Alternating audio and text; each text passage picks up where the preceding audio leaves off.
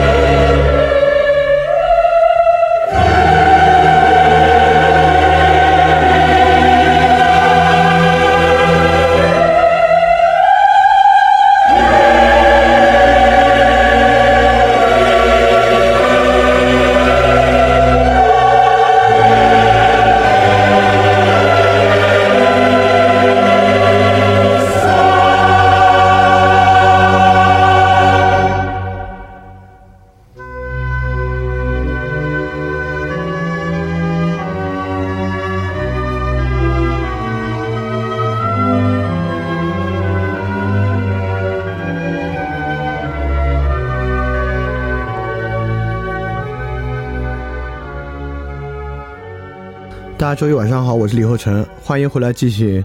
发展电台的知识分享。等了两个月了啊，那其他话不多说了，这两个月等待肯定是值得的。就不管是对这个话题的进展，还是知识的积累和准备呢，其实都会有很大的，跟之前比有很大的发展。就之前其实确定了要讲这个神话与宗教的部分，但其实经过这两个月，这个话题该怎么讲，从哪个切入点讲，其实有。跟之前的想法比非常大的不同。那其他废话不多说了，跟之前一样，我们马上来进行今天的分享。今天我们是神话与宗教的第一部分。首先，今天其实人特别特别多，今天居然有四百九十个人，差点拉满一个群。跟之前相比呢，其实之前即便是两周加起来的人啊，我觉得最多一次好像就四百二十个人，从来没有第一次这么多人的，说明大家对这个话题很感兴趣。但很可能今天讲的方式和大家的预想不太一样。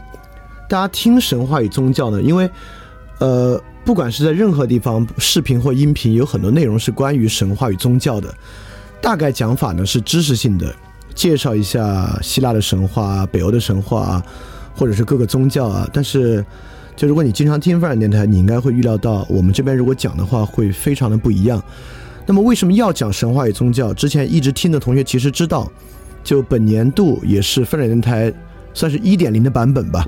在一点零的版本的结尾是讲一个巨大的话题，就是个人主义平民社会。因为整体来讲，翻转电台是从现代性与后现代性，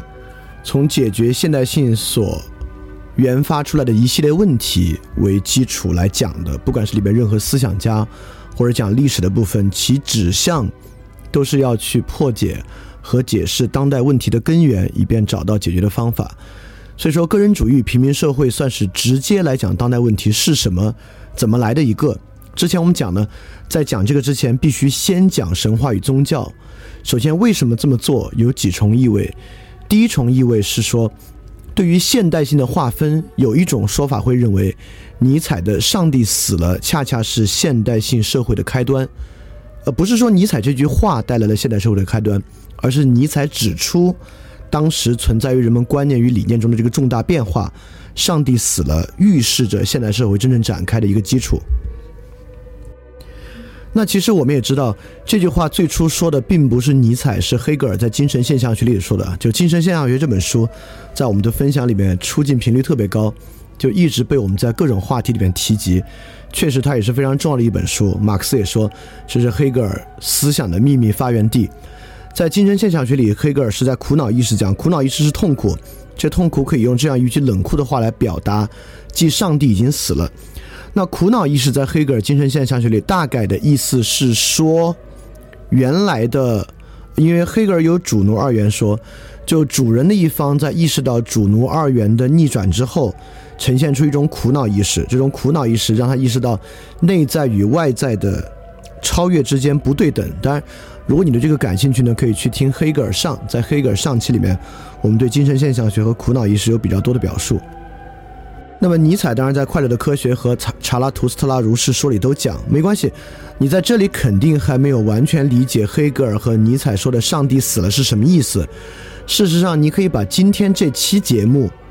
里面的绝大部分都当做我们来论述什么叫“上帝死了”这句话的意思，因为只有真正理解“上帝死了”，你才能理解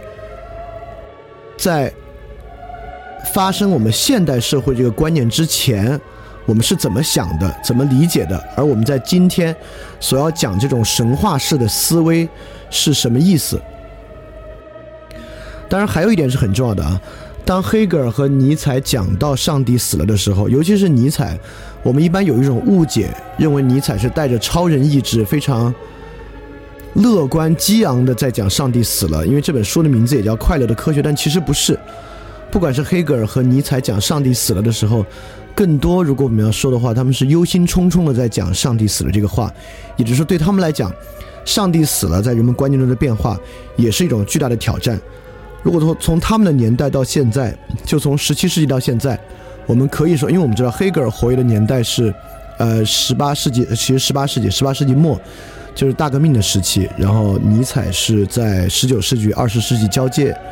的时候。从他们年代到现在这么两百多年，接近三百年的时间呢，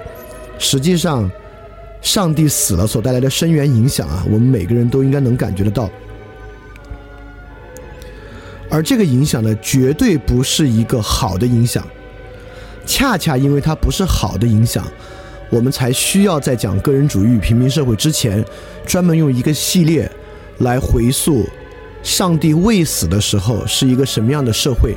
人们是一种什么样的心智状态，以及是什么原因导致上帝死了的？所以，整个第一期与第二期，我们大概就是讲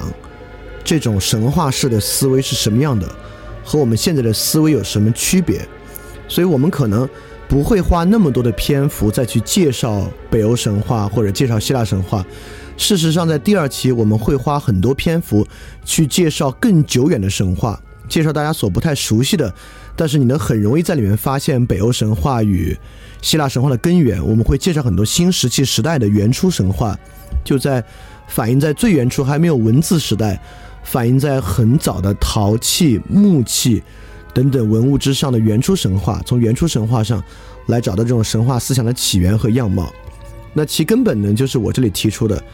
就真正的区别是今天的信徒、宗教信徒与非信徒的区别。还是今日的信徒与过去信徒之间的区别。所以，在我看来，今天的信徒和非信徒之间区别并不大，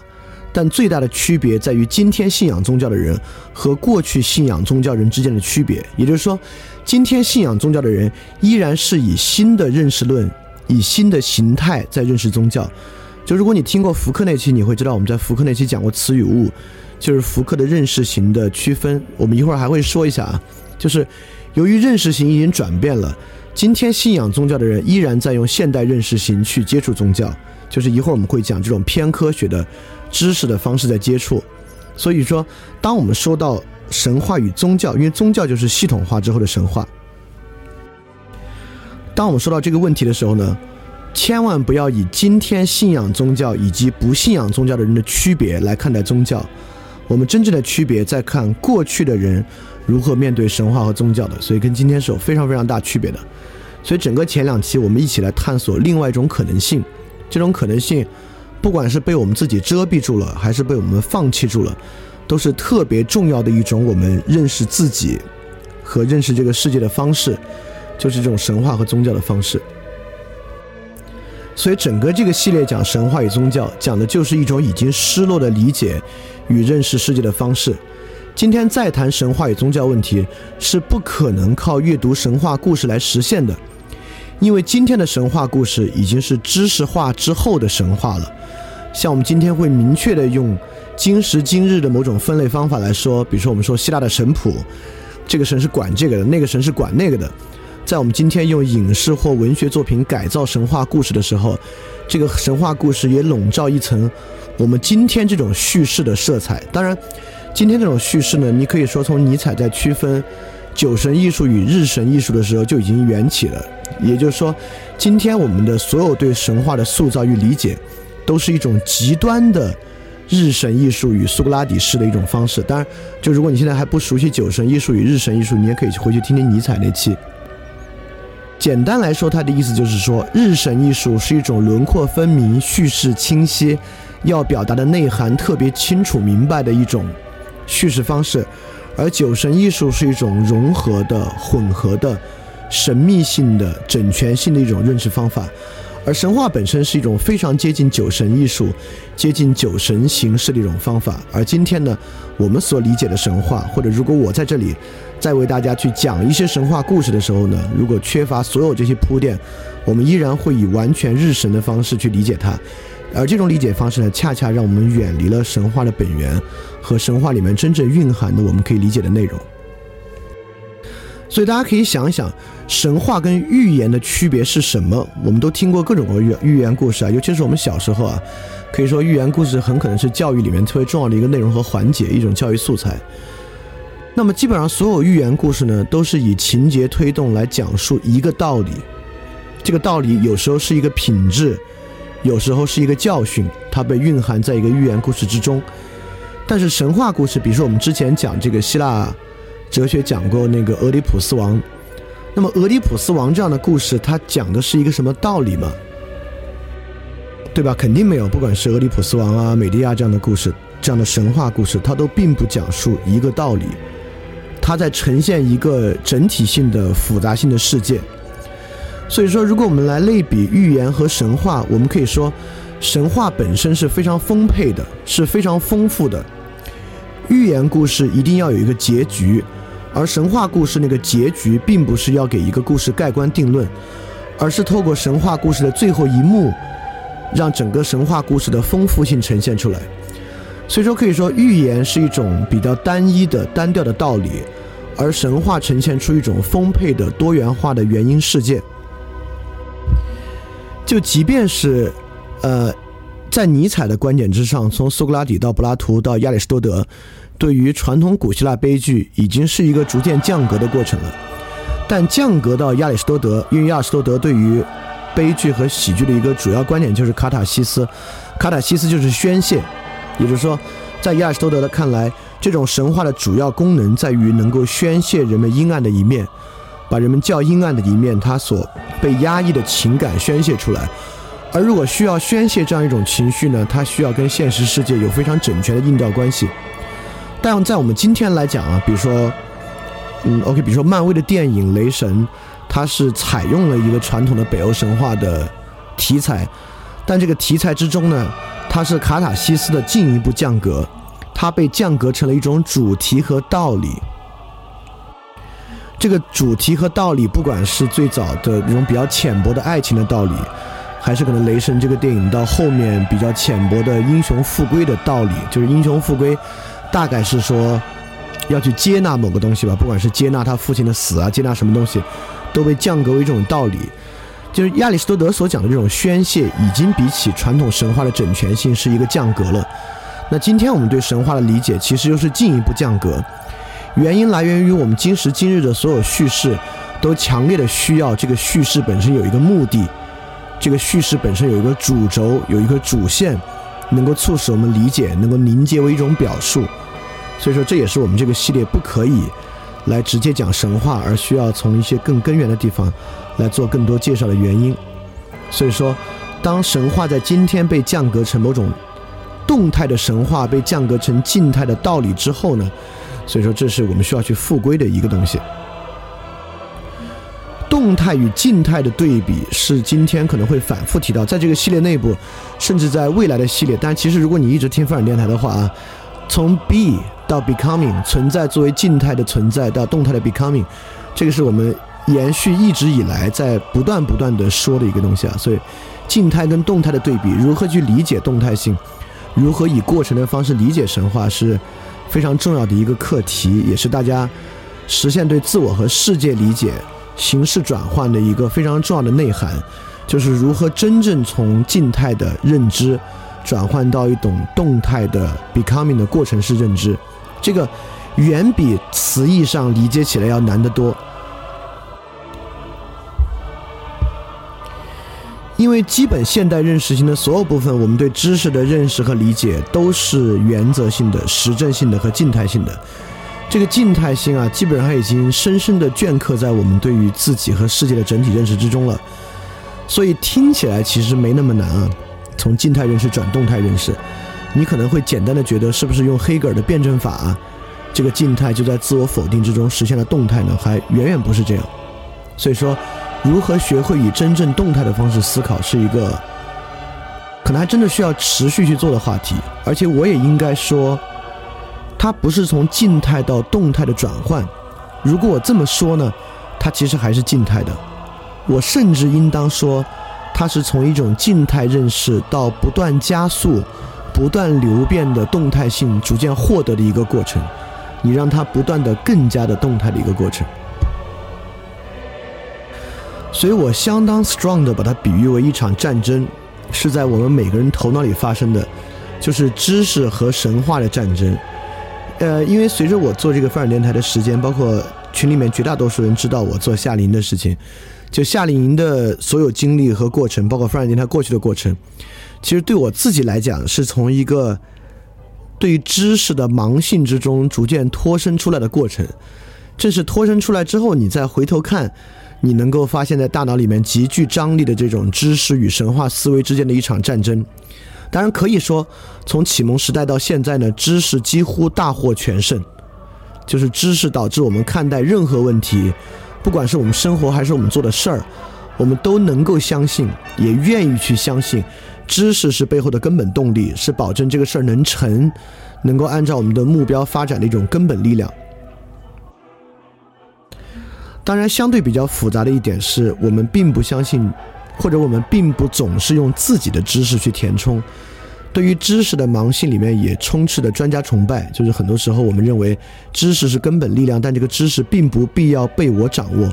这个知识本身完全可以被专家掌握。我们利用专家掌握知识所形成的某种技术，用技术型思维来操纵就行了。当然，整个这个东西我们会在这个个人主义平民社会里面把它讲得更清楚一些。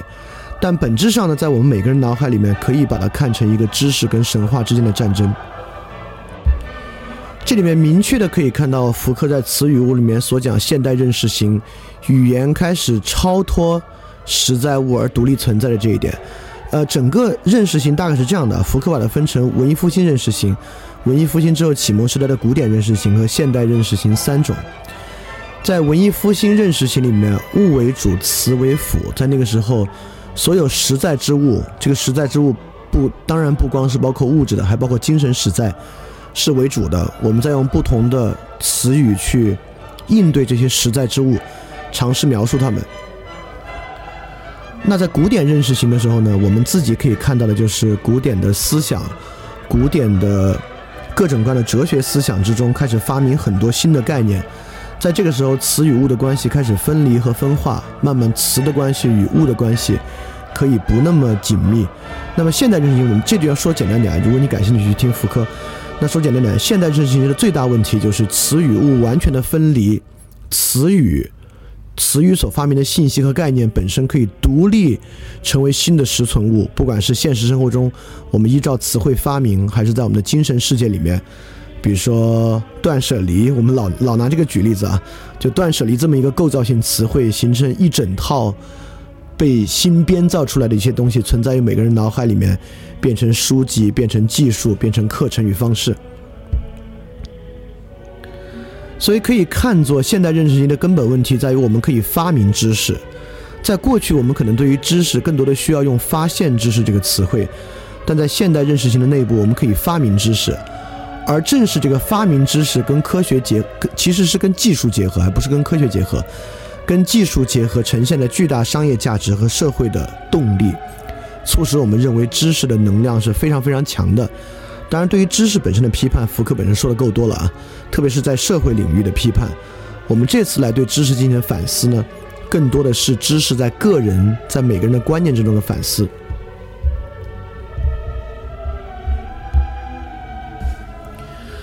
所以说，希望通过这个系列，我们最后要发现的是，我我我绝对不是否定知识啊，就知识在很多领域都非常有用，不然我也不用继续看书。但我们必须意识到，知识在很多领域是存在问题的。知识并不是在每一个领域面对我们的每一个目的都那么有用，在面对某些目的的时候，甚至知识是有害的。我们这次要去理解的是这个问题，因此来破除我们对于知识和专家系统的盲信。所以，其实可以退一步问两个问题。因为除了知识，还有很多东西，有传统，有习俗，有本能。如果你相信神秘主义呢，还有另外一整套世界。所以，知识是否在充分的驱动我们的所有生活和行动？在很多时候，你自己做实际做事儿，你自己自己实际在面对你自己的情绪和你，尤其是它最容易被体现在人际问题之上的时候，你很多时候真的是用知识在去做。还是在用本能、习俗、习惯、经验去做。第二个可以问的问题是，有没有虚假的或者具有问题的知识路径？当然有，对吧？在知识从启蒙时代以来的知识历程之中，我们难道没有走过任何知识的弯路吗？比如说，心理学从二十世纪之初，从哲学分化出来到现在，走的这么一条漫长的弯路。从十八世纪，从亚当·斯密开始啊，一直到上世纪中叶，新古典经济学走的这条漫长的弯路，这个漫长的弯路都是以百年为单位计算的，就是知识与科学范式的转化并没有很长。所以，假设科学系统本身可以非常快速的纠正不良的知识路径，那我们兴许还可以完全依靠知识，因为与我们这种。七八十年的生命相比啊，假设他一二十年就可以发生转化，我可以陪他一起浪费十年，然后随着他的转化呢，我可能进入到一个好的知识路径之中。但如果知识路径的转化都是像新古典经济学或者心理学这样以百年为单位计算的，那与我们每个人七八十年的生命相比呢，如果我们赌到它上面呢，就会完全消耗掉我们的时间。所以说，本身对于知识不良路径这一点啊，如果大家真的听过以前范儿电台很多节目的话，应该心里面对知识心生胆怯。就过去，知识是走过非常非常多的弯路的。如果到今天，你还这么盲信或迷信知识的话，它其实蕴含着，就可能会耗掉你生命的风险在其中。那之前我们说了这么多，好像神话已经完全消失了，是不是呢？在我们之前的很多节目里，我们也讲啊，感应思维和类比思维对人来讲太底层、太根本了。我们是绝对不可能摆脱感应思维与类比思维的。所以神话其实并没有从我们的生活中完全消失，这个才是更应该让我们自己去感到应该格外注意的一个部分。就是因为神话并未完全消失，所以我们可以假借圣经里面敌基督的范式，我管它叫敌神话。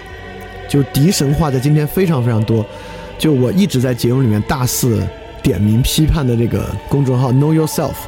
就是一种典型的敌神话的思维。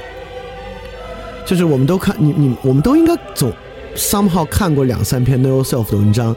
这个文章的末尾呢，甚至还会引述六七篇五六篇论文，显得好像非常科学。但从很多标题之上，我们就能看出来，这个文章本身是感应式思维的。就比如说。就我我我这里截图里面有一个，是我对他的付出使他变得重要，亲密关系中的牺牲。我们非常明白，讲牺牲这种话题，就是伽利略区分的第一性质与第二性质之中第二性质话题。人的基本上需要靠感应思维来理解牺牲、理解重要性、满意等等的一系列东西，都是靠感应思维的。但是就是这样的东西，把片段式的感应思维来用知识加深其偏见。这其实是今天更麻烦的一个东西。我们在社会上，任何这种具有虚假性的新型的知识或新型神话的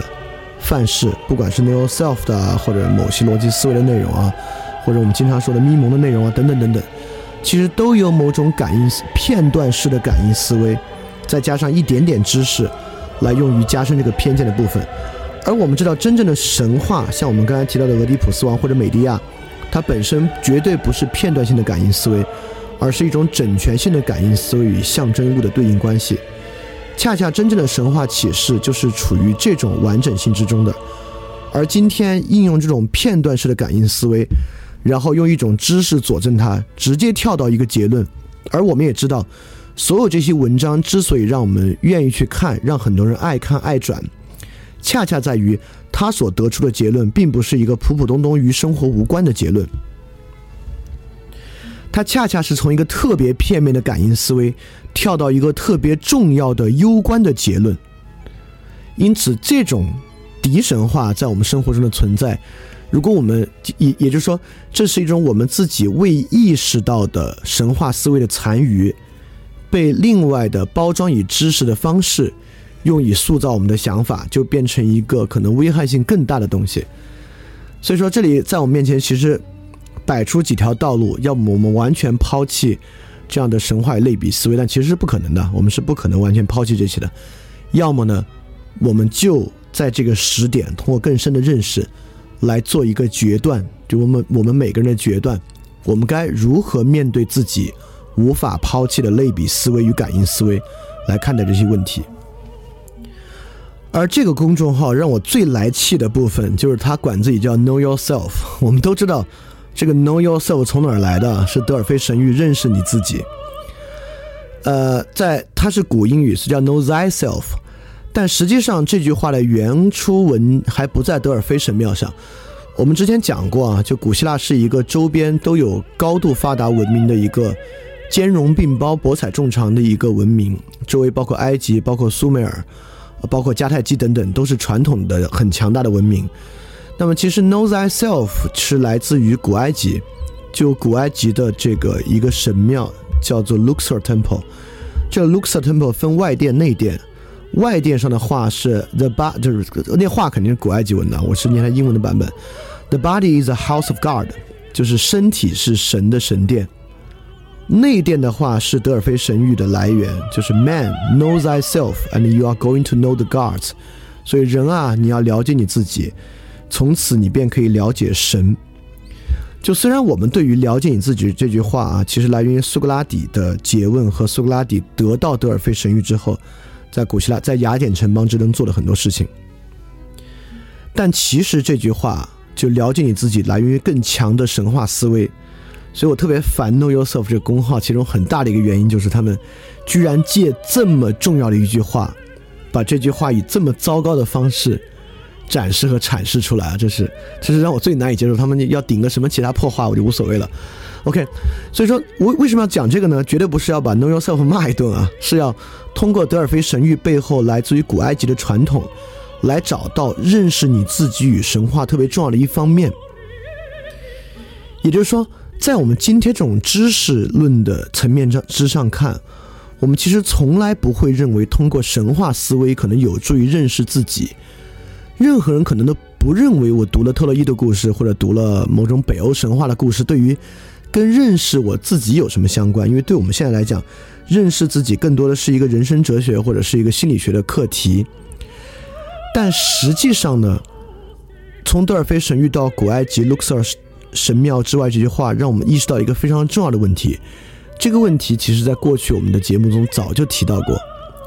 认识你自己，绝不仅仅是认识自己，恰恰认识自己是要认识在世界，或者说小一点啊，在社会之中的自己。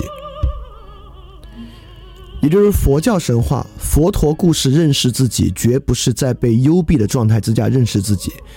恰恰是逃出宫墙，脱离王子身份，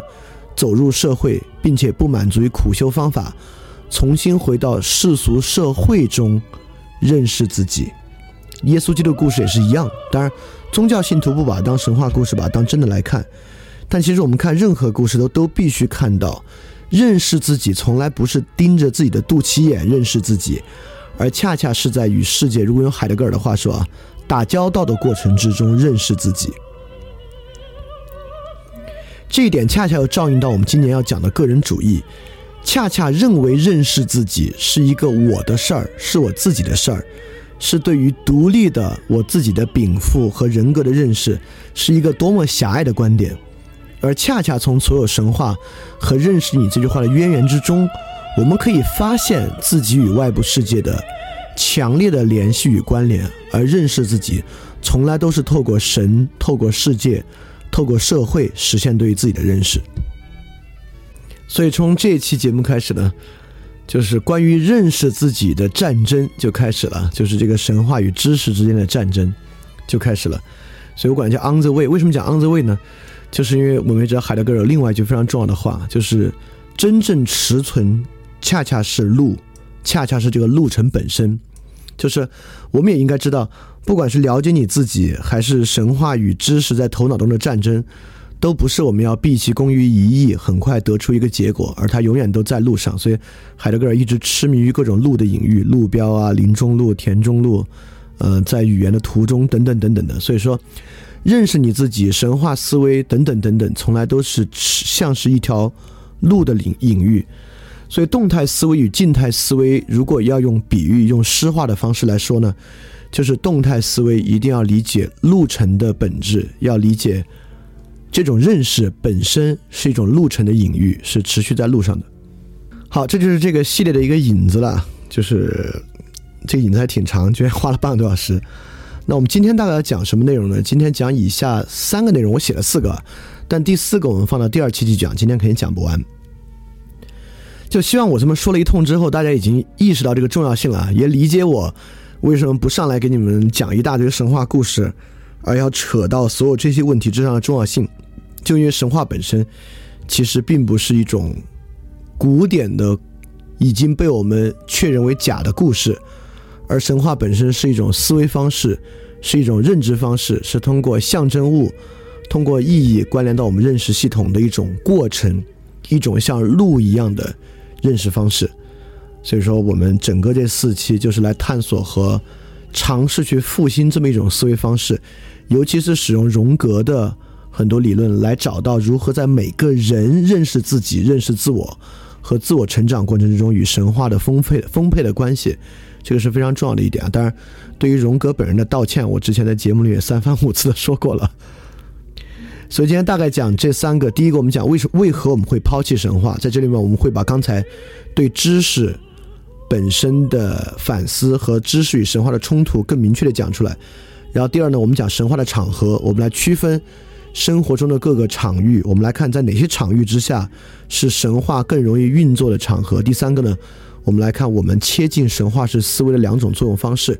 有哪两种方式可以让我们慢慢慢慢的来复归到神话思维之上。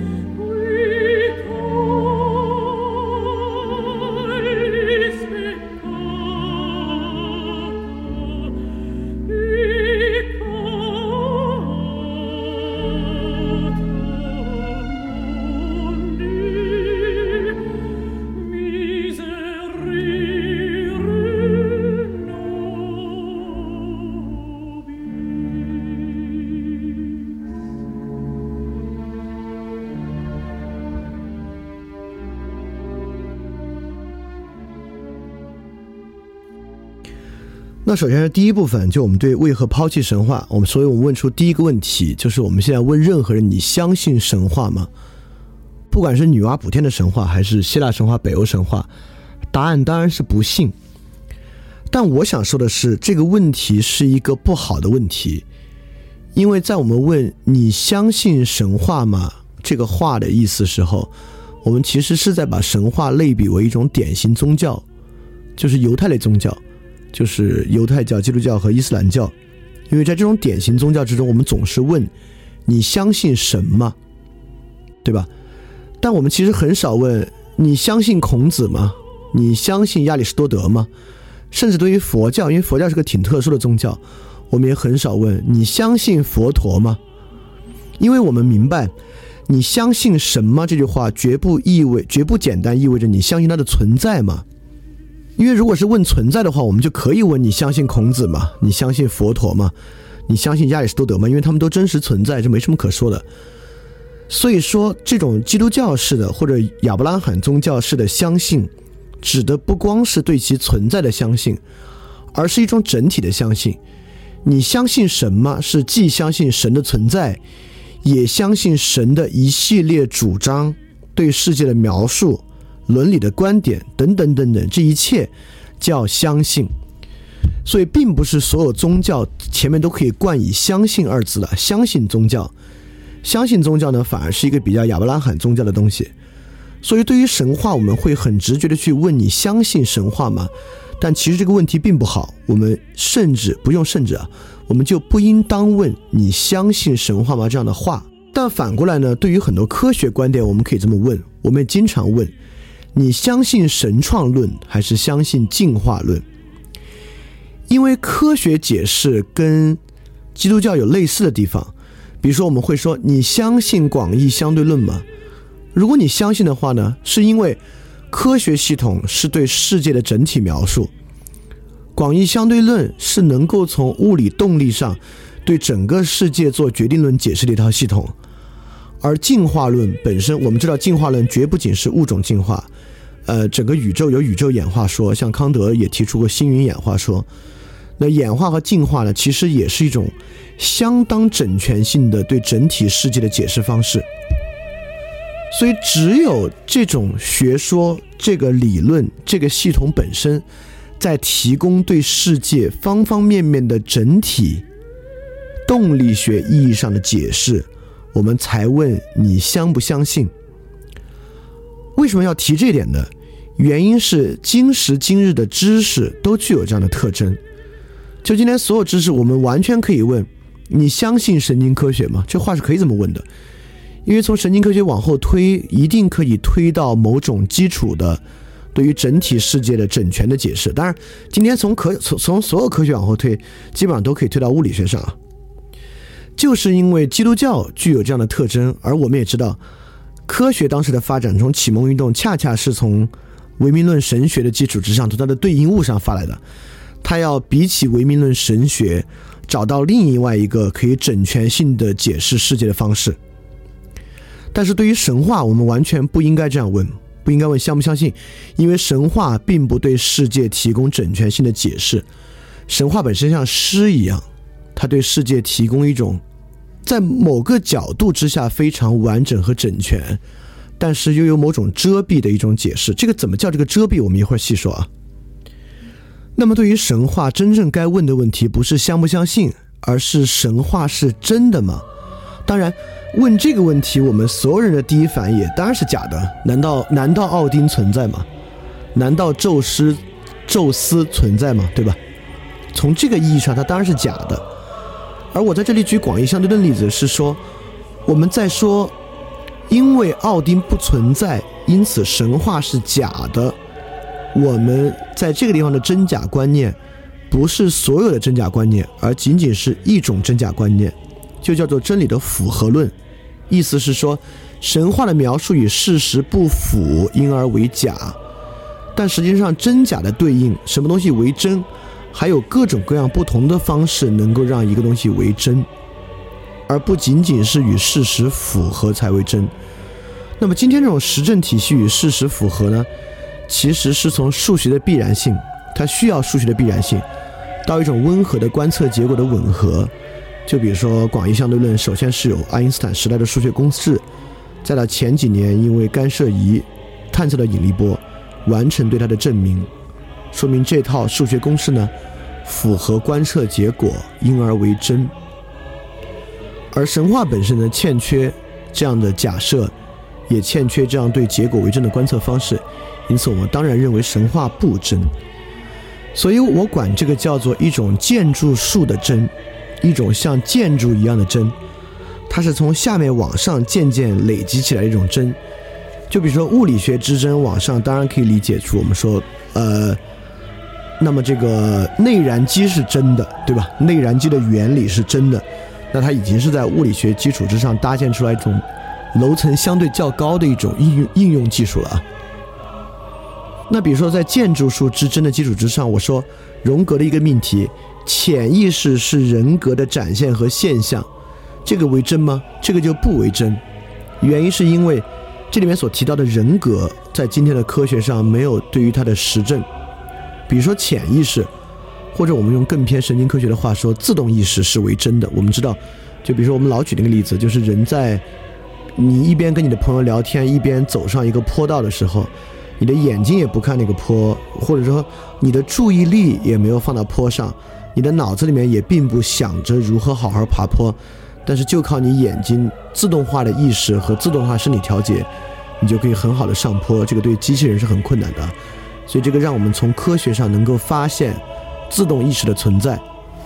但荣格这句话“潜意识是人格的展现和现象”为什么不为真呢？是因为人格本身并不具备科学的实证，虽然潜意识是科学能够实证的。所以说，这就是在这种建筑术之真之上，荣格这个命题为假。重要的原因呢，就是人格本身没有一个基础，当然神话就更没有基础了。那比如荣格的另一个命题，就是说潜意识不仅与人格有关，而且其关系会以神话式的方式向人展现，成为象征性的表象。那不光人格缺乏，这里面所谓的神话式、象征性，都不是合法的科学对象。就是由于其不是科合法的科学对象，因此在建筑术之真的基础之上，我们把荣格的观点或者神话都称为伪科学，最温和也称其为非科学。对，但我们必须往前说一步：为什么？怎么来的？为什么人格？我们认为其缺乏科学实证就不为真？因为如果人格真的这么虚假的话，大家怎么对星座、对于九型人格测试、对于各种人格量表这么痴迷，这么愿意去接近？从根本上呢，我们对于我们具有人格。你对于自己具有某种一致性，这么说吧，你自己的思维想法具有某种连贯和一致性，是有强烈的直观真感的。而在科学体系之下不为真的根本原因，在于我们以前讲过，科学革命那期讲过，从伽利略开始呢，人的感受就不为真。在伽利略的基础之上，我们认为，在区分的基础之上，我们认为凡是人的直观感受。它都不应该被当作真实的素材来感受，所以第一性质就像是重量，呃，更多的是比如说像质量、温度、光的波长等等的，这是第一性质。第二性质呢，轻重、冷热、颜色，以人的感受为基础的是第二性质。那伽利略就认为呢，第二性质就不是科学的对象，也不是一种认识论的对象。第一性质才是认识论的对象，在这个对象之上呢，科学获得了这种建筑式的深度和真感。医学的原理是不是真的？当然是，因为其来源于生物学的原理。生物学的原理是不是真的呢？当然是，其来源于化学的原理。化学的原理是不是真的呢？当然是，其来源于物理学的原理。所以伽利略的区分是很强大的，也是相当有用的。在这个有用的强大之上呢，科学本身获得了这种建筑式的深度和真感，从而以人的感受被排除为认识对象。因此，整个神话、宗教和其他的一种认识形式呢，就无法获得这种深度和真感了。当然，那种认识形式所获得的深度和真感也不是建筑式的，而是网状的深度和真感。但我再次强调啊，我这里完全没有提出知识无用论的意思。知识、科学、系统说理都非常非常重要。我在这里只是提，虽然它如此重要，但是科学系统说理的滥用和盲性本身会造成极其严重的问题。这个我们一会儿细说。那么这里这里我们还是一定要非常强烈的回到神话和自我认识之上。所以由于主观感受不为真。这里面出现一个假的东西，就是意识可以是假的。我们经常听到这样的观点，就是人的意识只是人进化之中的一个副产品，其实意识本身是虚假的。这个在我看来是当代科学和系统说理非常荒唐的一点，是因为意识的真实性如此直观，如此强烈，但是我们甚至在这个系统之上都可以提出一个观点，认为意识为假。恰恰是因为科学获得了建筑式的深度和真感，神经科学与生物学的对应，电与化学信号本身与化学的对应，量子理论有物理学的对应，让我们将意识还原为一种决定论式的物理基础。因此呢，正是由于意识本身在物理的意义之上是决定论的，但我们在意识之中又认为人有自由，意识才变成一个错觉。也就是说，正是意识感觉在物理学的视域之内被还原为一种电化学信号的物理学机制，我们的意识被决定，因此我们认为意识的自由本身是假的。就推到这里，希望大家能感受到一个巨大的冲突了，就是合法合理的知识系统、系统说理、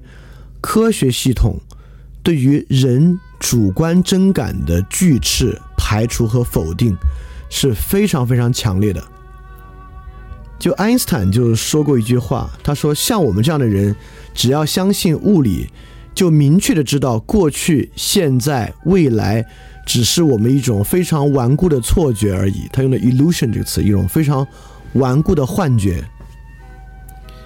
也就是说，时间感，过去、现在、未来，对每个人来讲如此真实、如此强烈，每天生活于其中。但是对爱因斯坦来说，在广义相对论体系之下，时间只是空间弯折的一种现象，因此过去、现在、未来实际上都只是我们强烈的一种假象。从这个更深刻的例子可以看到，当代系统说理和知识论对于真实感觉的冲击和否定。所以正是在这样的冲击之下，神话的深度有巨大的丧失。比如说，在这种冲击之下，我们不仅认为意识为假或时间感为假。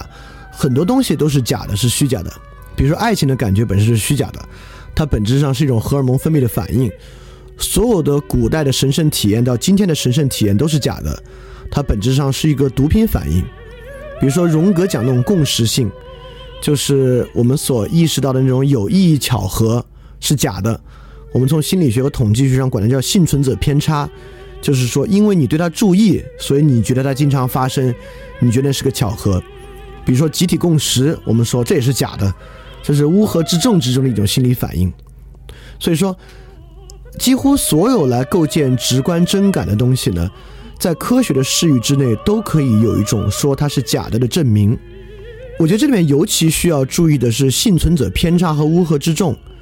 甚至幸存者偏差本身都不是实证科学，它只是一个统计学现象。乌合之众，甚至连数理系统都不是。乌合之众本身只是一个阐释，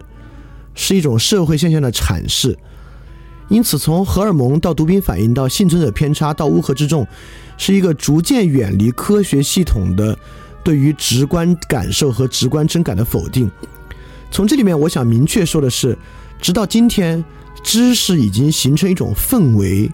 形成一种对于直观感受否定的氛围。也就是，不管在网上或在任何地方，承认直观感受为真，显得像是一种比较肤浅的初级的看法；而对于直观感受之真进行反思、驳斥、证明其为假，看起来是一种更接近为真的知识。所以说，神话深度的丧失已经不仅仅是，这是它其严重所在啊。已经不仅仅是科学对于第一性质的、对于第二性质的排除了，其更严重的在于科学的推进已经形成了一种否认直观感受的文化，它已经基本变成一种文化了，而这种文化带来的问题可就大了。这个具体问题我们之后再再慢慢细说啊，这可能是这个系列要去的给大家讲的。如果我们斩断直观之争来否定直观感受，对我们来讲到底有多大的损失和多严重的、多严重的效果？所以这个地方产生一种决断，这个决断就是说，如果说的是真的，而直观之争又如此重要的话，我们是不是需要采取一种重新寻回或者训练直观之争的方法和过程？但在历史上不是没有这样的尝试，就是我们讲尼采那期讲过瓦格纳，就瓦格纳最初提出的整体艺术概念，就是通感艺术概念。本身就是对于德意志民族一种直观之争回复的过程，而尼采为什么在早期如此推崇瓦格纳和喜欢瓦格纳，也恰恰因为我们知道尼采是反启蒙的，就是瓦格纳同样在否定启蒙之中的分辨、分析与理性，而重新回到一种意志论的意志之上的直观之争的过程。所以说，对于直观之争的巡回和反思啊，绝对不是到今天才开始出现的现象。从尼采以及其之前的时代，其实就已经非常非常多的被人们提出啊提及了。所以说到今天呢，我们几乎是在他们提了这么久也没有用，还在不断下滑的时候，我们今天在要去洞悉现代社会问题之前再提，是不是应该想办法重新寻回与复兴直观之争？那其实对于科学这种符合论之争，康德在《纯粹理性批判》里面就已经对这个问题有指出。其实刚才那个广义相对论，我们也发现，公式是他提的，证明是从公式来的，而证明的内容呢，恰恰是公式内容为真。也就是说，对于科学实证符合论，其基础逻辑就是说我提出一个结论，我指出一个方法。方法来证明此结论之真，就在康德这里讲的，像一个上法庭的为人为支持他的陈述而诉诸无人认识的证人，但该证人却通过陈述召唤他为证人，是可敬的来为他自己的可信度进行辩护。在科学系统之中，这个证人是可敬的，实际上就是数学的实在性，就是整个实证科学体系对于数学、对于公式是可敬的。那个数学表达式，一个完备的数学表达式是可敬的，因此，科学实验的证明过程是可信的。做一个辩护，就如果我们用更通俗的一点话讲啊，就是实证科学本身其实既是裁判员，又是运动员，在以符合论的方式证明自己的真，在逻辑上是有问题的。正是因为他们有这么一个出发点的偏见，其实你把任何东西放在它之下。只要与其相斥，它就可以说其为假；与其相应呢，就可以说其为真。当然，反过来，神话跟宗教很多时候也是这样。那么这个时候呢，不管是我们要赢回直观之真，还是对符合论进行进一步的反思，就需要我们开始提出一个重要的问题和标准。因为我们说不是相不相信的问题，而是或真或假的问题。所以现在问题变成了，到底什么是真？真的来源是什么？这么一个重要的问题。只有回答了这个问题，我们应不应该相信直观之真，和对于科学实证的判断呢，才有一个坚实的基础。而真的来源绝不仅仅是符合论的，在柏拉图的智者篇和亚里士多德范畴篇里面，对于是和存在的讨论之中，都有很多对于真的来源的讨论。我这里引了布伦塔诺在根据亚里士多德逝者的多重含义，这是他的博士论文啊里面的一句话。这个布伦塔诺我们在讲海德格尔讲过，我们知道是布伦塔诺影响了胡塞尔，而胡塞尔影响了海德格，而海德格这支呢是极大的反推和回溯到古希腊哲学上的研究问题的。所以布伦塔诺可以是看作对于现象学和海德格尔方法的一个启蒙者。在布伦塔诺的这个博士论文里面，他提到这么一句话。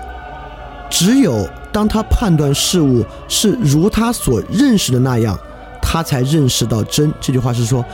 判断事物是如他所认识的那样，他才认识到真。因此，关于判断的那个定义是这样的：判断是一种思想活动，它乃是对真的东西和假的东西的思想。这里面原书提到这个词就是“真”，德文 “Wahrheit”。Wahrheit，我们之前讲过古希腊文 Alathesia，Alathesia 在海德格尔下里面讲海德格尔的重要的后期论文，论真理的本源。可以说，海德格尔论真理的本源就是对于瓦尔海特和 Alathesia 的一个讨论。那么，对真理的本源阿勒泰西亚本身就有去遮蔽的意思啊，就去遮蔽，我们一会儿再细说。但我们现在提一个非常重要的观点：真除了符合论的其他渊源。真除了符合论，其他有这些渊源。这些渊源如果用古希腊语来讲，就是头昂黑昂视其所视。但我们怎么理解视其所视呢？我们可以用真不是 true，而是其他三个英文词来讲。就这个东西在夏令营节目里面其实讲过一次，我再比较简单的把它再讲一遍。这三个词我们经常在英文里面来说真，就是 essential、authentic 和 genuine。authentic 这个词的词源的意思非常直接，就是自我实现。它最开始就是自我，呃，主人的这么一个意思。所以 authentic 指的什么为真呢？就是将他自己实现出来的方式为真。那第二个经常被用来说真的词呢是 genuine。genuine 这个词，它的词源学的意思是 beget，beget 就是他的父亲的意思，就是父亲生出孩子就是 beget。produce 就是真正创造其的来源，就 genuine 更容易被翻译为渊源。啊，这里我可以举一个例子，就是一个球星，这个球星呢，就别人问他，就是现在你也有名了，有名之后呢，你就有签合同啊、公司工资啊、代言啊、表现等等的，你为这些事情困扰吗？他的回答是不是特别困扰？我更在意 genuine happiness。这个 genuine 什么意思呢？意思就是说，所有这些东西都是因为我打篮球才有的。所以是先有篮球，再有这些所谓的合同啊、代言啊等等的。而我这个人呢，就有分辨真假之能力。当然，我只是帮他翻译啊，他的话没这么讲，就我把它翻成更哲学化的表述。我就有分辨真假之能力，我知道金正真的快乐，就是他的词源说的 genuine happiness，就是那种导致后面这些而有的那种快乐，才更应当被我重视。所以说。我更关注打球本身快不快乐，而不是合同啊、代言这些。这就是一个典型的对于符合论的反驳，对吧？因为我们知道符不符合都符合，球你也打，甚至我们可能认为在伽利略的这个区分基础之上，所谓打球本身的快乐才是个虚的东西呢。就那种能够以直观商业现象展示出来，什么合同啊、钱啊等等，才是更真之物。但我们都能理解，在这个地方，genuine 才是真的，就是渊渊源之物才是真的。那还有一个对真的词汇呢，就是 essential。Essential 本身，呃，我们就要跟 essence 那个词相关啊，就是它的本源，就是 to be 的意思。essential 本身呢，就是使其成为。基本上这个词跟那个古希腊词 to on he on 视其所示就很像了。所以说，呃，如果我们要多说一句的话，它就更像是亚里士多德的形式音。就 essential 的来源就是其形式音。形式音的意思呢，就是老举的例子啊，就是橡树。一棵橡树之所以一棵橡树种子的形式音，就是它最后能长出的橡树的那个样子。那其他有动力音呢？是这些水啊等等的。目的音呢，就看谁来种这个橡橡树了。那治疗音呢，是它从泥土里汲取的各种养分啊和木料啊等等的，是治疗音。那 essential 就指向形式音，因此其形式音的什么呢？是真的。genuine 指向其渊源，其源头东西呢是真的。authentic 指向一种自我实现。真正自我实现出来的呢是真的，但 authentic 本身就与荣格的自信，就是每个人自己要实现出来的那个自我的样式，包括亚里士多德潜能说等等，有非常直接的关系。所以说，尤其是对于自我这个问题，真的渊源绝对不是科学实证的符合论意义之上的，而是能够从 authentic、genuine 和 essential 这个词上能看出其渊源的。我这里再马上举两个更直观的例子。这是两种相当典型的当代科学定量研究的例子。第一个是梵高作品的十五种颜色配比，就是研究梵高的所有作品，来看到梵高经常使用的十五种颜色配比，而且它它还都是一种四色主调以四色配比，它的配比模式也相当类似。那么从科学的意义之上呢，我们洞悉了梵高画的 to be 视其所示。但是真的吗？我们任何人拿这十五种颜色配比作画，就画出了梵高的作品？难道？因此，我们这里应该看到一点啊，在真的意义之上，用颜色配比来研究梵高的画，就没有还原为其视其所视的状态。第二个是一样，是对于莎士比亚戏剧、莎士比亚所有戏剧作品主题的配比。这个主题配比的都在一个对子之中，比如 love 和 hate，比如说 envy 和 glory 等等的配比之中。因此，难道我们也以同样的配比来写戏剧，就能够还原莎士比亚式的戏剧吗？当然不是。而这样的定量研究的例子，就形同我们找有爱情冲动的人观测其荷尔蒙分泌量一样。因此，以荷尔蒙分泌量来判断，确实。正如莎士比亚戏剧主题的关系和梵高作品与颜色的关系，你确实找到了某种数量上的配比关系，这个数量配比呢与其实际情况是符合的，但是它为真吗？它不为真，就是因为你的切入点，并不是梵高作品之所以是梵高作品的原因，莎士比亚戏剧之所以是莎士比亚戏剧的原因，而爱情之争之所以是爱情的原因，它不来源于颜色，不来源于主题配比，不来源于荷尔蒙分泌量。在这个时候，我们找到了一种比是否与事实符合更本源的为真的保证，它还不是。与是否符合并列的来保证为真，它是比是否符合更本源的保证为真的方式。意思是说，在判断何为梵高画这个事儿之上，如果你找不到那个梵高的画之所以是梵高的画的切入点，你用任何其他方式得到符合论的结果，都不可能是真正的对梵高的画的洞察。因此，真正的源泉是要将我们的认识对象。放入视其所示的场合，实证科学仅仅是某些场合之下进一步论证其是否与事实符合的一个方式，而今时今日的问题，恰恰就是以实证当做任何东西判断之所以为真的方法，而在很多重要的问题之上呢，促使我们丧失了视其所示的源泉。这里面有一大部分都与自我认识和意识相关。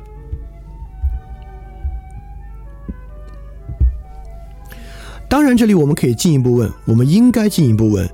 那丢失了又如何呢？毕竟以科学的方法，让我们有这么多的现代技术和生活，而且相信爱情就是荷尔蒙，也许不真吧，但对某些人来讲呢，还觉得帮他摆脱了很多麻烦和困境和伤害。采用这个方式呢，可能那么游戏人生过得还挺好，对吧？所以我们还必须想办法去回答：如果不让一个物视其所视。到底有什么不好？这不好在哪儿？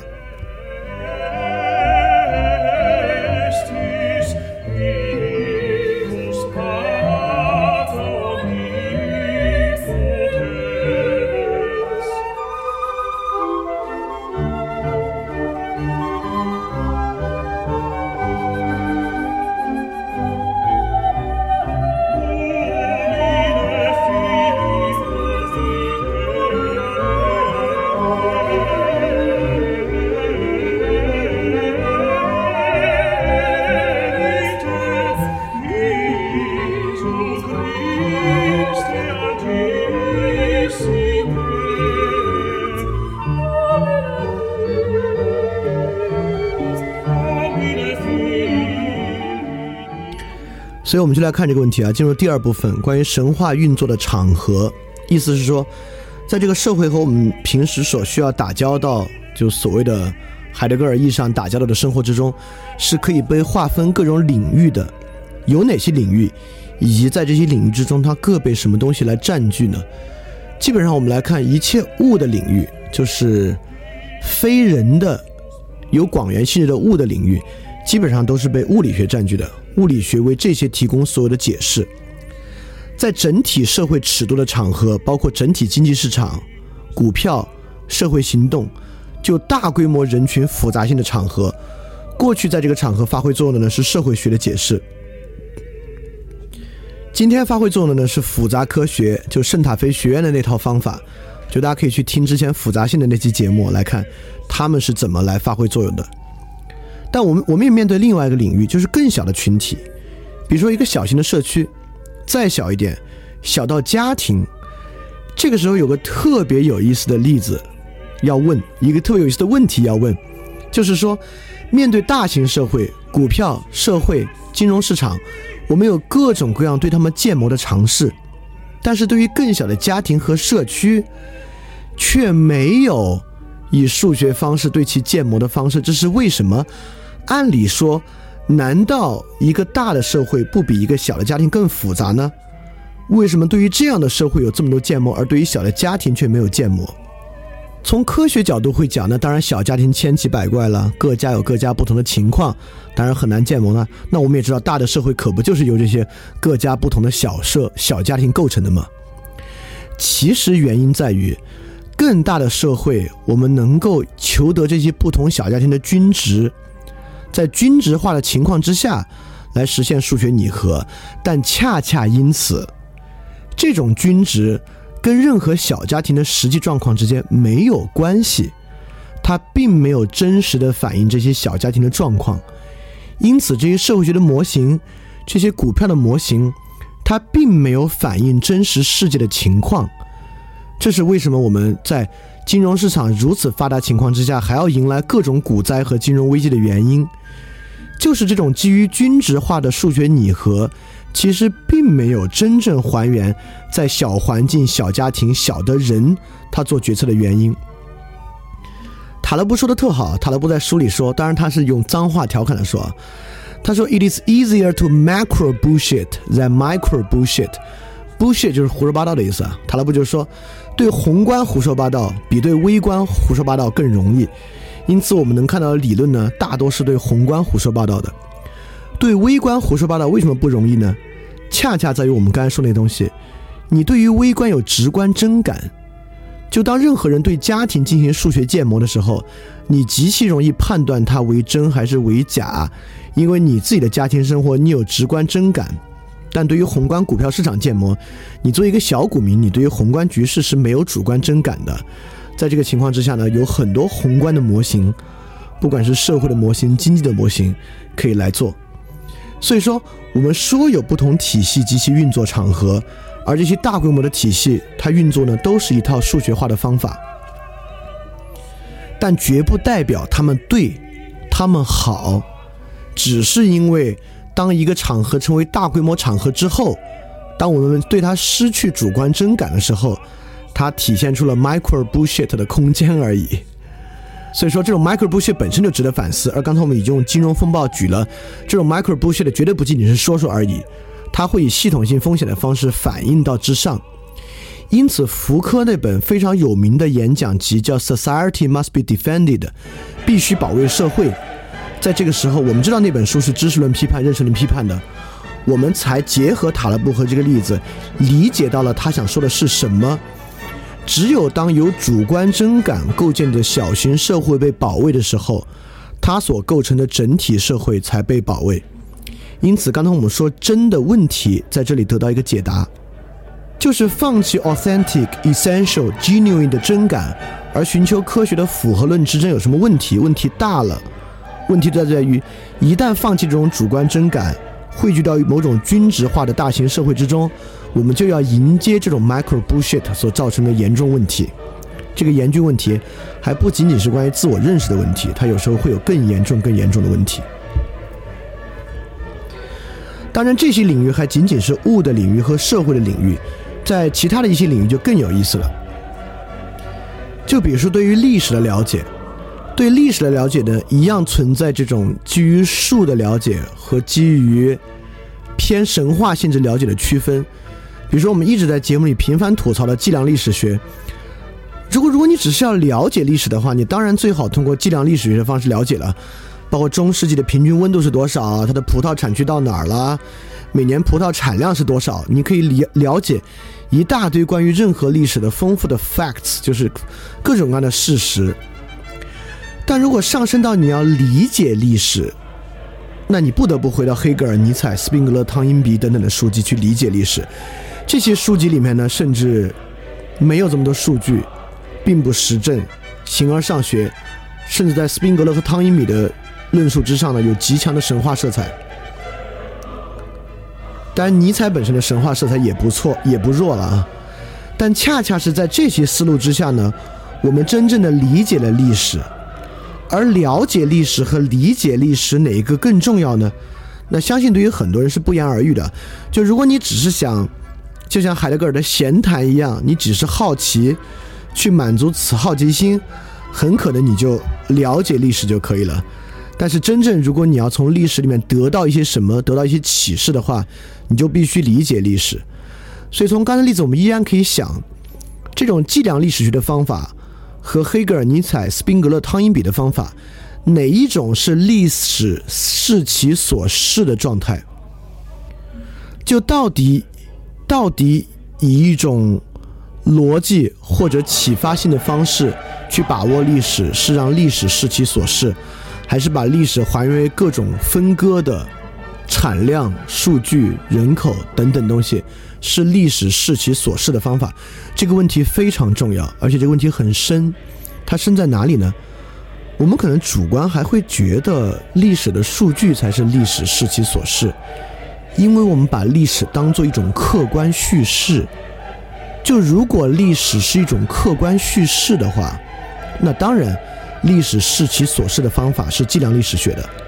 但是这里有一个非常非常严肃的问题：第一，历史可能存在客观叙事吗？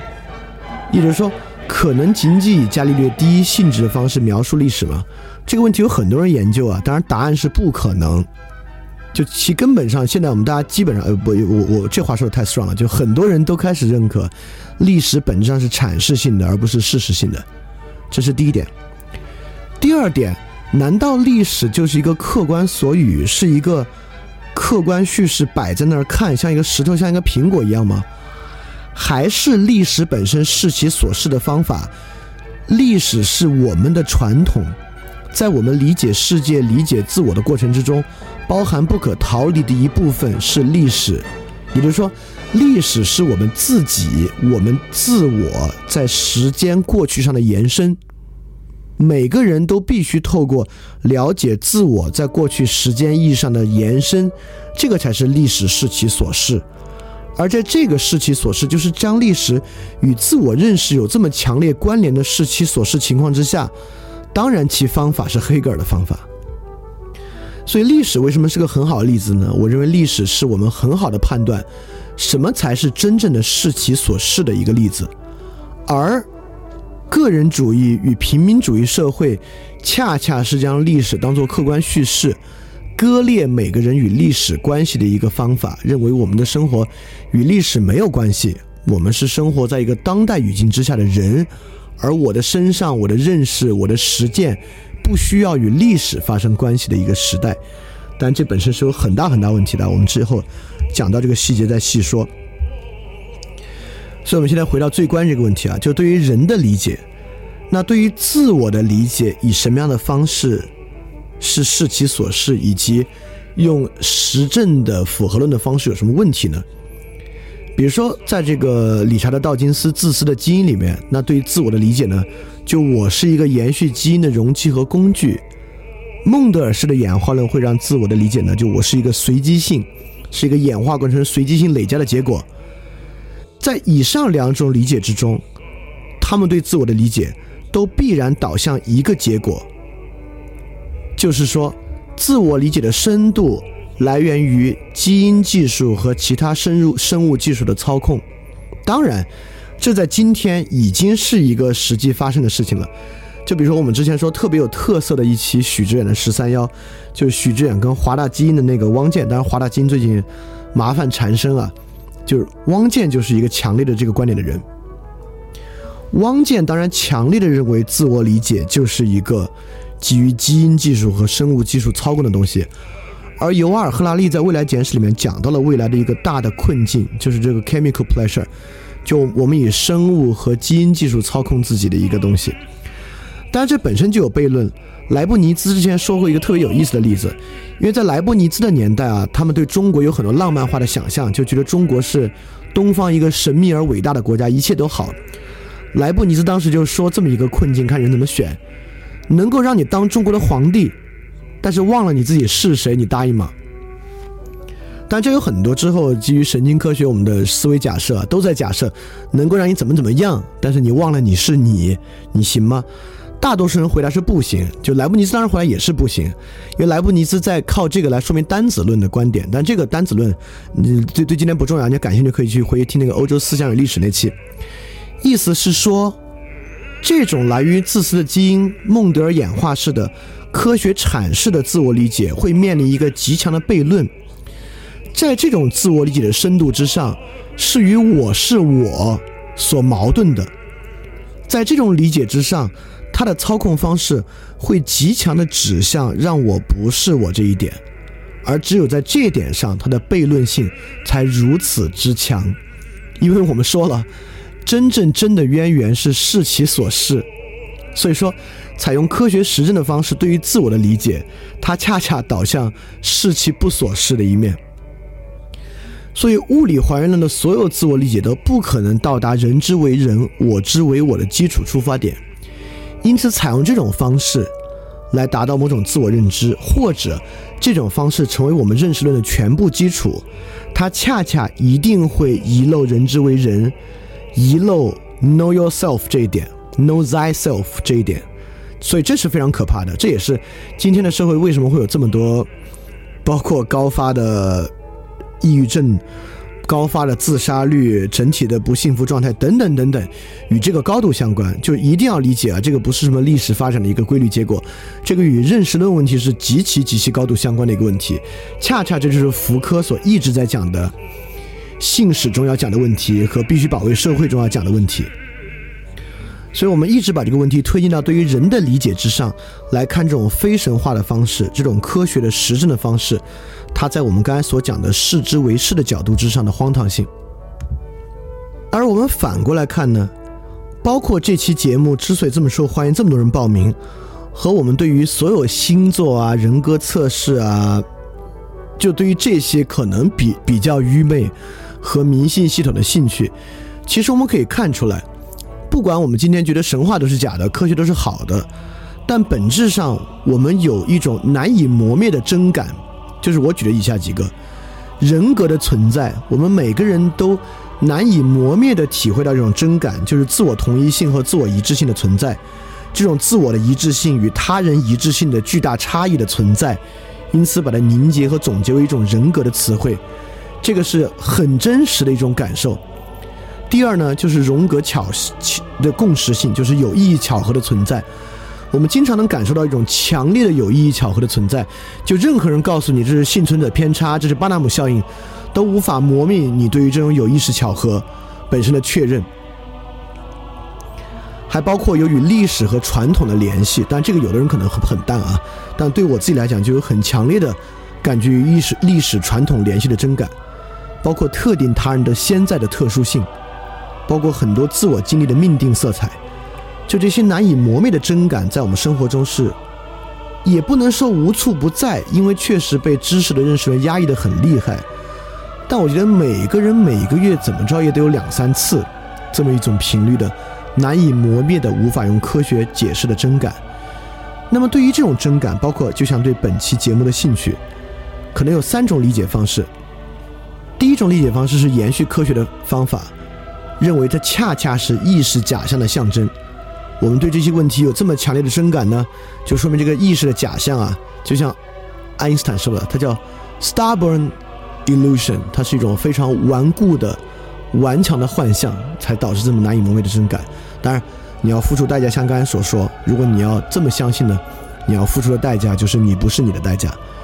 那第二种理解方式呢，是我们把这些难以磨灭的真感，把它消遣在对于星座和神话的。海德格尔式的好奇与闲谈之中，这种两可式的好奇与闲谈之中，把这个真感就消失掉。第三种呢，就是我们好好的去了解、反思，来认真的获得一种神话式的认知能力。我们真正把这种真感，让它获得像科学一样的深度与真实感，获得一种不断提升的真感和一个不断加深的深度。在这样的深度和真感之上来构建我们每个人对自我的理解，所以这是三种可能的理解方式。当然，我所提倡的或者这个节目本身在宣导的是极其强烈的，它一定是极其强烈的导向第三种方式的，所以导向一种非常严肃的对于神话了解和认知的态度，它导致我们需要花一期时间来讲都没有提到任何神话人物和神话故事，以及之后。我们也回到原初神话，而不是那些更可能讲出来有意思的那种叙事性更强的神话，之中了解这个问题。所以这种思路恰恰是从人出发来还原世其所示，但特别有意思。我在敲出这个标题的时候，从人出发还原世其所示，我立马意识到，这不就是我们讲的海德格尔此在的思路吗？所以说，就如果你对于什么叫从人出发还原视其所示，从此在出发构建整个世界的，你就去听听海德格尔上，就是 exactly 绕了一大圈就走到海德格尔，从此再出发构建整个世界的出发点了。所以说，这种出发点恰恰是跳出静态的，用我们用海德格尔术语讲啊，跳出静态的存在者视角，还原为动态的存在视角的过程。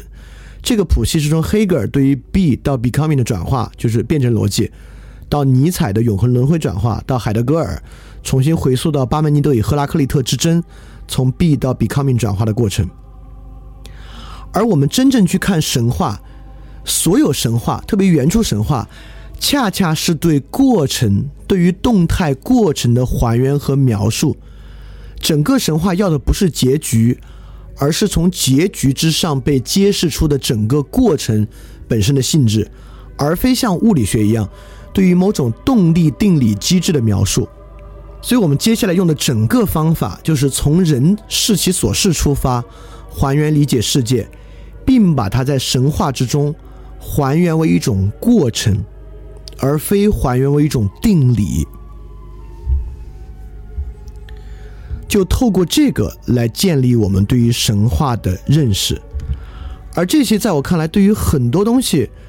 其实跟很多人的重要理论殊途同归。它与亚里士多德在《尼格马可伦理学》里面所讲的良好生活本身就是良好生活，就但但这里我们可以加一个词，让这句话更好理解啊，就良好生活过程之本身就是良好生活的动态过程观。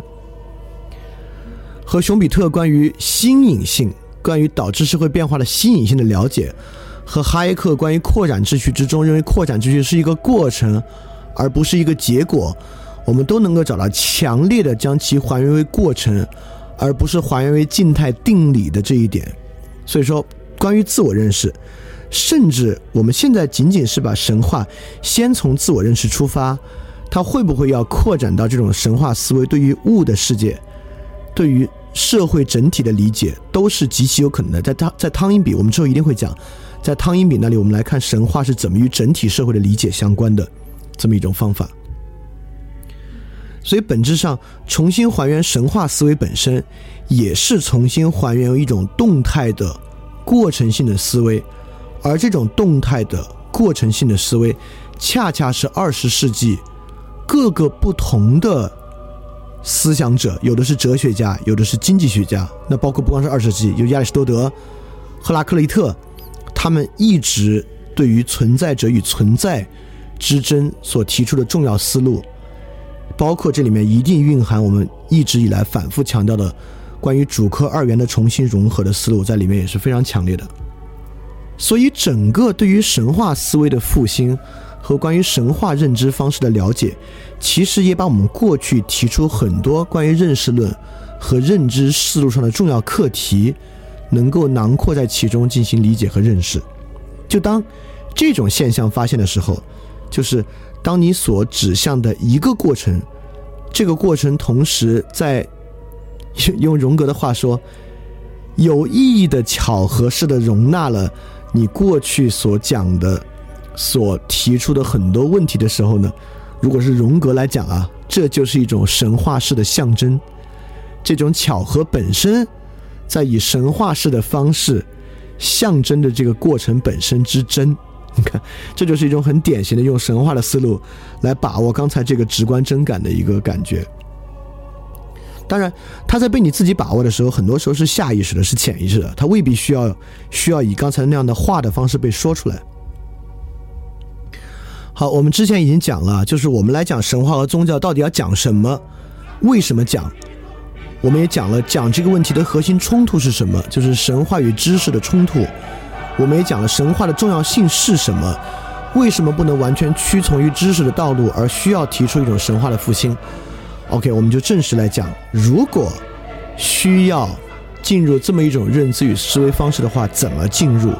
有什么进路可以让我们切入这样的思维方式？所以我们来讲神话的几种作用方式。这里我们可以简单的把它划分成两种方式：一种是演化式的神话观，第二种是真的神话观。当然，真的神话观就有点啊，类似于神学的色彩了。那演化式的神话观呢，更像是宗教学的色彩。我们之前区分过宗教学跟神学的区别啊，就神学是建立在认为神真实存在的基础之上，对于它这个系统的研究。宗教学是建立在神并不真的存在，把它当做社会现象的角度之上对于它的研究。那么这里两点一样。第二种是认为神话有某种真性，就有某种不是事实存在符合论的真性啊，是我们刚才讲的 authentic、genuine 和 essential 意义上的真性基础之上对于神话的研究。当然有演化式的神话研究，当它把它当做某种人类社会过程的研究。我们由浅入深来看啊，就是演化式的神话的研究，当然其本身也有道理，它本身就有一个演化论的道理，因为我们知道人作为有意识演化的物种，因为有意识演化是个很重要的课题啊。如果你对这个词特别陌生的话，可以去反馈今天夏令营的诸多节目里面，对于有意识演化说的比较多。那么在有意识演化的基础之上，恰恰最后活下来的人是掌握了。更具有演化意义的意识的人，最后能活下来。而神话作为早期垄断和，或不能叫垄断吧，早期更大的影响着人的思维和观念的一种认知形式呢？那么，对于我们现在，当然有必要去回头研究神话的形态，因为我们可以从演化论的意义上说，正是对这些神话的认知和理解，导致他们活下来了。汤因比对于神话与历史的关系呢，更大程度上就是从这个角度的研究。所以说，我们是认识到神话观念曾经长期占据我们的思维，在它转化为系统宗教之后呢，又进一步塑造着我们的社会。而现在为止最成功的那些神话就留下来的，和最成功的那些宗教依然具有生命力的，可以是说在演化的意义上符合当时的社会条件的。而我们人的观念演化又具有生物基础，所以说我们能够从从这种神话和宗教中发现我们思考和思维的方式，在演化的时间历程之上，可以说这种导致我们延续下来的生活和思维方式，还在根深蒂固地影响着今天人的思维，因为我们进化不了那么快嘛，所以说就可以将其作为自我认知的参考。基本上演化式的神话论是这么一个逻辑，这个逻辑本身呢。呃，也也有很多很多人在采取这种方式进行神话研究，在这里面呢，也能够得到一些启示。那在演化思维上，还有一个很重要的一条回答：既然是演化性的，我们干嘛还要去研究神话学？每个人自己琢磨琢磨就完了吗？所以在演化思维之上，要回答一个问题，就是神话思维是为什么被压抑了？为什么这种思路需要重新发掘的过程？当然，马克思韦伯在我们以前老提这本书啊，就《新教伦理与资本主义精神》中提到的祛魅。就祛魅过程，当然就是神话在现代理性思维之下被高度压抑的过程。那么，就是在很多神话学思路研究，特别是列维斯特劳斯也讲到过，就现代社会拥有特殊的逻辑思维方式。就我们之前将语言讲过高情境文化和低情境文化，事实上，大多数现代社会都是一种强烈的高情境文化。他们有人把它称为热文化与冷文化。热文化指那种持续时间不长。但是在短期具有旺盛的强度的文化，而冷文化指那种持续时间非常长，但是在一个时期之内对生活影响没那么大的文化。所以，当代社会的一个典型特征就是热文化已经极度膨胀起来了。在这个情况之下呢，几乎所有冷文化，不光是神话、传统啊等等的，都是被持续和极大的压抑住的。所以在当代这个情况之下，正是由于高情境或者说热文化的存在，导致这种冷文化、神话文化被持续压抑，所以才演化的思路之上，我们才有必要反过来研究神话学。当然，热文化、冷文化这么一组对照的阐释关系，也能够用于我们去理解很多其他的问题啊。所以说，在这个路线上非常典型的研究，这两位我们之前都介绍过，有一个人还单独介绍了一期，就是罗兰巴特，然后第二第二个列维施特劳斯。就结构主义的大师，我们在各种节目里面也反复提到他。他们二位呢，基本上就是从结构主义角度来研究神话学，也是从演化论角度来研究神话学。两位大家，而他们两位呢，都有一个共同的来源，就是索绪尔的语言学。就索绪尔语言学，我们讲过啊，就能指意指系统最早呢，就是从索绪尔的语言学开始的。那么，由于他们俩都是继承语言学传统，我们会发现，如果切入神话研究。有一种最好的方式，就是从语言和文本的方式切入这种思维本身，用语言的结构促使我们把握神话思维本身是一种非常重点的方法。而这个代表呢就是罗兰巴特与施特劳斯。因为本质上神话，特别是被我们今天所感受的神话，本质上是一个表述，对吧？它首先得是一个表述，在这个表述的基础之上，是这个表述背后的意思。而这个表述从过去到现在已经发生了极大的位移，也就是在古希腊的情境之中听一个古希腊神话，和今天听古希腊的神话留下来的只有表述，而已经丧失了表述的情境。因此，从这些语言的角度分析呢，其实非常有助于我们确实去重新构建什么是神话这么一个问题。比如说，这个就是罗兰巴特的神话观。罗兰巴特的神话观呢，认为神话是一个二重嵌套结构。我最简单把它说出来，就是罗兰巴特认为，什么是神话呢？神话就是在他发明的当时，有完整的语境，促使人们可以很好的理解它。但是它延续到现在，语境已经丧失了，所以说意识形态在背后隐隐约约的控制着今天的人对于神话的理解，这种模糊性。以便它可以被意识形态操纵的一套认识方法是神话。当然，施特劳斯呃不是这个罗兰巴特更多是在批判的角度上讲神话的。所以说，在罗兰巴特看来呢，神话思维就包含着这种意识形态欺骗和掩盖的可能性的这种思维，其欺骗和掩盖的可能性就来源于语言的这种二重嵌套的形式，就是过去的能指和所指形成今天的符号。而符号在今天被隐性的添加新的所指，来形成一种意指对象的这么一个过程。这个图上已经写的比较清楚了，所以这就像是这是一个很典型的用语言的方式通达的一个一个过程。那么施特劳斯与罗兰巴特的想法不一样，施特劳斯对于神话的洞察呢，更多的是从二元对立的角度上来讲的。施特劳斯去细节的研究了世界，尤其是在二十世纪。广大的人类学发现之中，发现了很多相当传统的，在今天依然延续着的，比如说非洲我们讲的 Bushman 等等的，就他们社会传统文化之中的神话，找到所有这些神话背后本质上是一个二元对立冲突，和用一种叙事的要素对二元对立实现突破的这个格式，而施特劳斯恰恰认为这个模式。也是我们今天的人思维的一个典型模式，就是二元对立冲突的克服。就如果大家记得我们之前讲人的意识本质，其实讲过，人的意识本质的一种假说，恰恰就是人具有二元对立的冲突，比如说又爱又恨，又好又坏，表征在前扣带回上，以一种冲突消解的方式。来形成跟其他动物不同的一种人的意识形态，所以说，施特施特劳斯的这么一种对神话理解方式呢，其实因为罗兰巴特主要是以批判方式嘛，如果以建构方式来讲，施特劳斯的神话学了解呢，确实是值得去看一看的。而且施特劳斯诸多神话研究的书籍里面有大量的很有意思的例子，包括他对于。一种四重结构，就是一种三元嵌套的二元结构，三三组二元结构对立形成了四个要素的这个提取，在呃传统的餐饮习俗、餐饮神话和墓葬神话之上的演绎，非常非常有意思啊！这个是值得去看的一个。但是呢，通过演化式的进入寻找神话思维，并不是我们这次要讲的关键。所以我们只是介绍介绍有这么一种方式，然后引出一个人施特劳斯，呃，大家如果感兴趣的话，可以去稍微看一看。比如说施特劳斯写的《面具之道》就很有意思，这本书非常有趣，而且面具这么一个神话之中的核心象征，与我们认为神话的另外一条切近路线本身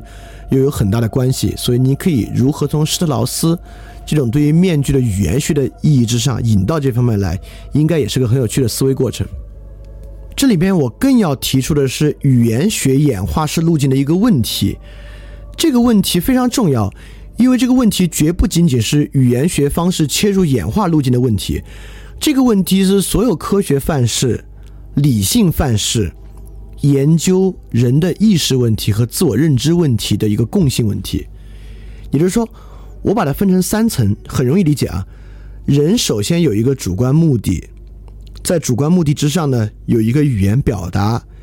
语言表达本身呢，是一个意义展示。语言学的方式专注在语言表达和意义展示之上。施特劳斯和罗兰巴特的神话学理论呢，运作于语言的能指表达和意义的理解之中。这种路径和方式包含一种非常强的假设。这假设的意思就是说，言说者对于自己的目的是自知和明确的。神话的传播、言说发明者，对于他为什么这么讲，他脑子里的主观目的本身是自知和明确的。例如，施特劳斯指的二元对立和冲突，恰恰指的是部落本身在面对他们自知明了的二元冲突之上，有意识的用神话当做其中的一个对立解决的方式来研究。也就是说，他假设人总是对自己的主观目的是明了和了解的，但其实我们知道这里面包含了一个多么严重的问题。这个严重的问题其实就是弗洛伊德所揭示出的潜意识问题。这让我们现出一个认知的怪圈，我们对社会认识、科学认知，包括商业认知一个非常重要的怪圈。这个怪圈让我们只能在两个极端之中选择其一。第一种极端呢，就是我们假设人是完全自知的，比如说索绪尔系的神话学，比如说新古典经济学的完备理性人，比如说完备的自由意志的理论。那在其反面，我们就认为人是完全不自知的，人是完全受其潜意识控制的。比如说社会生物学对于道德演化的理论，比如说行为经济学对于人。比如说前景理论对于人损失损失偏好的说法，包括认为自由意志完全是一种幻象，包括很多商业文化之中对于直觉性在商业中的引入，其实都要假设人对于其动机是完全不自知，完全受其潜意识影响的。所以在这个视域之下，本能和理性从来没有调和过。要么我们假设人是完全自知、完全理性的。要么我们假设人是完全不自知、完全受其本能控制的。如果人完全受其本能控制呢？其解决方案就仅仅在于制度和文化。我们要完全利用制度和文化去规训人，就像纯粹自由主义经济的方法。人对于其自立和自私的本能是不自知的，也不需要让其自私。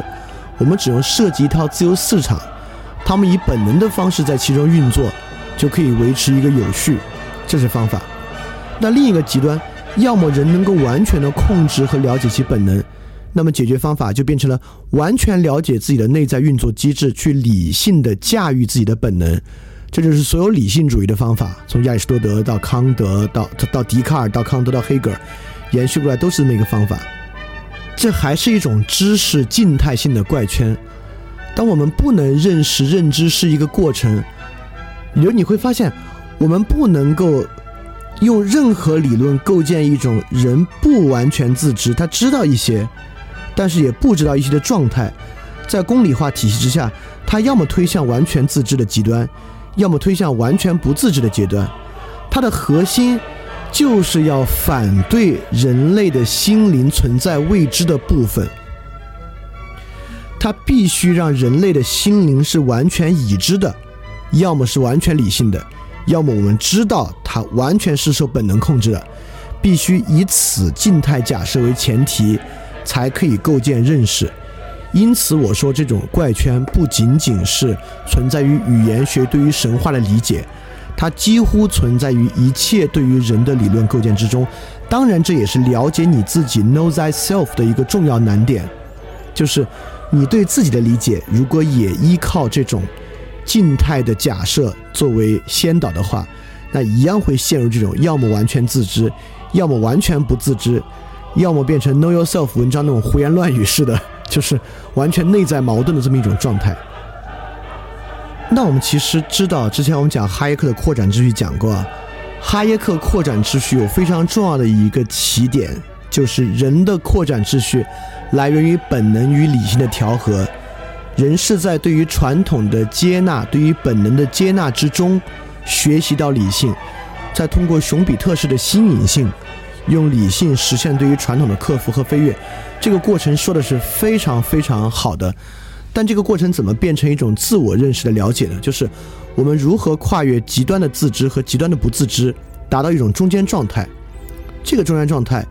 与我们今天最初频繁提到的一个词汇就非常相关了。整个第二期我们可能就在讲这个词汇，就是直观之真。就我举个俗点儿例子啊，就是你在爱情之中，你直观的、真实的。知道你爱这个人，但是却不知道为什么、怎么来的这种直观之争，我把它称为一个狄俄尼索斯、狄俄尼索斯式的直观。这个还挺难、挺难念，像个绕口令一样。狄俄尼索斯式的直观，就这么一种个体知其为真，却不知其何以为真的一种细节直观。正是在所有这种不断发生的细节直观之中，这种细节直观本身。就达到一种无法自知之知的中间状态，而这本身恰恰就是熊彼特所讲那种 indeterminacy，就无法以决定论方式去理解的心理性，和怀特还讲那种 importance felt，被主观被主体直观感受到的重要性，而这个东西恰恰就是人之所以视其所视的原初之真。因为人视其所视的真感，其最核心的真感，就是我主体的自我意识延续与一致性，也是一种极其为真，却不知其何以为真的真感。比如说，我们每个人早上醒来，都知道我是前天晚上一个人，睡觉中间的意识短暂的丧失和这种停机状态。并没有让我成为另一个我，而是前一天的我，它是极其真实而直观的，却是我们每个人不太容易去理解和解释的。因此，这种直观之真呢，恰恰是我们认识的原初之真，就是通过这种原初之真，靠启发性的方式，促使我们不断的从原初之真实现自我理解，而无法用科学的机制式的方式实现自我的理解。所以今天的部分大概就这样，我们就停到最后这一点上，就是我们提出以直观之真作为探索和去理解神话性思维一个非常重要的线索，而我们下一期呢就会以很大的篇幅和很多例子去了解这种直观之争怎么来的，它的一些实际的例证和它在哲学上的一些来源，一些证明它的方式。当然，我们也应该能够通过康德，如果你听过那期或了解康德理解啊，康德第三本《判断力批判》这本书写的并不成功，但这本书其中一个重要的课题，就是实践理性批判那种主观目的道德性和纯粹理性批判对于外部客观目的性的认识是怎么调和的？这可不就是本能与理性的调和吗？实践理性是一种本能式的冲动。而纯粹理性是一种理性式的外部之真的认识，它怎么调和的？可不就是靠判断力调和的吗？判断力是什么东西？就是对于直观美之真的，在康德的论述里面啊，就是对直观美之真的一种确认，就是通过它调和的。所以说，在整个过程之中，对于主观目的性、客观目的性目的性的调和，对于本能和理性的调和。从来都是依靠直观之真来实现的，